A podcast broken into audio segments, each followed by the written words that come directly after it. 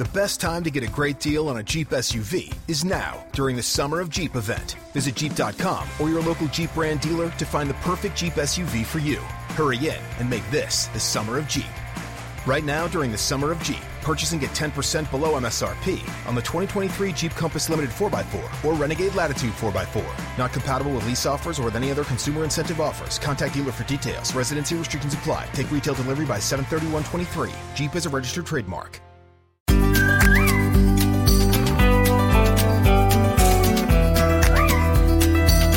El periódico presenta el podcast Relatos de Verano. Capítulo 3 de El terreno de María Belpuig, de Josep María Fonalleras. Hoy, en el verano del 18.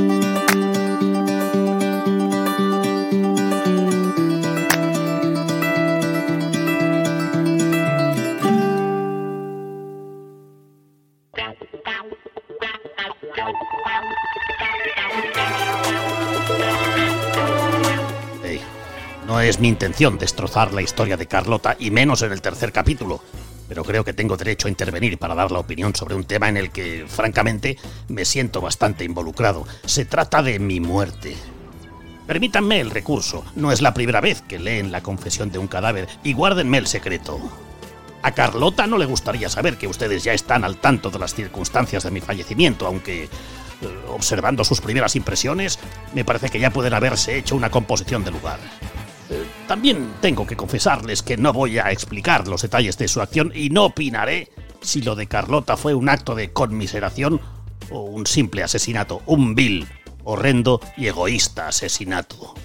Me presento aquí, cadáver, para contarles algo de Carlota Sirvent, de cómo nos conocimos y de cómo llegamos al asunto que nos ocupa. Verán, ella trabajaba en la residencia de ancianos donde estaba ingresado mi papá.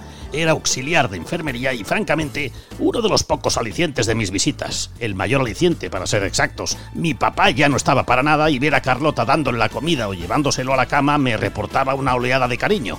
Era su manera de comportarse, su amabilidad, un oasis de optimismo, la garantía de que no todo se acababa en el asilo que olía a meados, o en mis clases en el instituto que no olían a eso, pero casi. Había otro mundo para mí, y Carlota estaba en él. Carlota y su hijo, David, claro, David Cervantes, que era el apellido del padre del tipo ese, que casi ni aparecía, no el hijo, sino el padre. Empecé a quedar con ella, me presentó al chaval, fuimos congeniando y acabamos juntos. Fue Carlota quien me llamó al instituto para informarme de que mi papá había muerto, atragantado, y que justamente había ocurrido cuando ella estaba en el turno de comedor. Podía haber sospechado entonces, y confieso que por un momento lo hice, pero ella no podía tener interés en la muerte de mi papá y, y si acaso lo hubiera tenido, podía haber elucubrado momentos más sencillos, eh, algo así como ahogarlo en la cama con una almohada, que es lo que sale en muchas películas, o darle una sobredosis de calmantes o algo parecido, pero no en el comedor ante la mirada de espanto de todos los demás. Abandoné lo macabro de la escena y al contrario, la vi tan apenada por la muerte de mi papá, que incluso me enamoré más.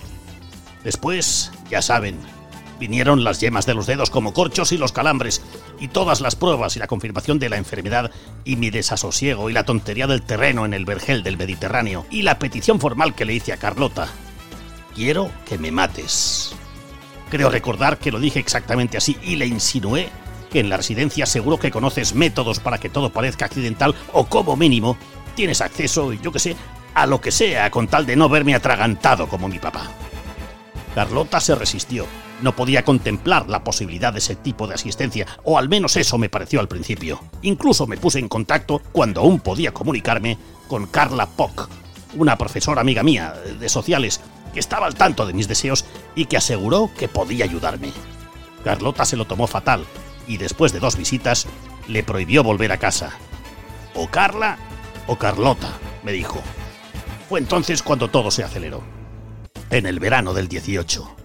La enfermedad avanzaba veloz y Carlota también, hacia una especie de delirio. Dejó de ser la auxiliar atenta de la residencia y se convirtió en una especie de mantis religiosa, o como se llame la cosa.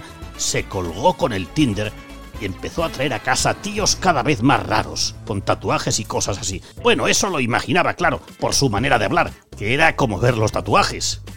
Les oía desde la habitación y ella gritaba más, más de lo normal.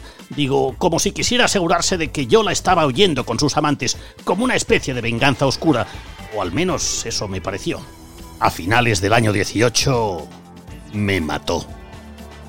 No puedo entrar en los detalles, como había advertido, porque yo estaba durmiendo. Ciertamente no me acuerdo, ser cadáver tiene sus cosas, si yo estaba sedado o qué aunque alguna cosa de esas hubo, y no sé si Carlota estaba acompañada o hizo el trabajo en solitario. Solo sé que antes de dormirme se acercó, me besó y me dijo adiós. Un adiós de esos que suenan a dioses de verdad. Y no sé si lo hizo por conmiseración o por asesinar con premeditación, con alevosía, con una almohada o con una inyección. Lo cierto es que me mató y... Ah, aquí estoy.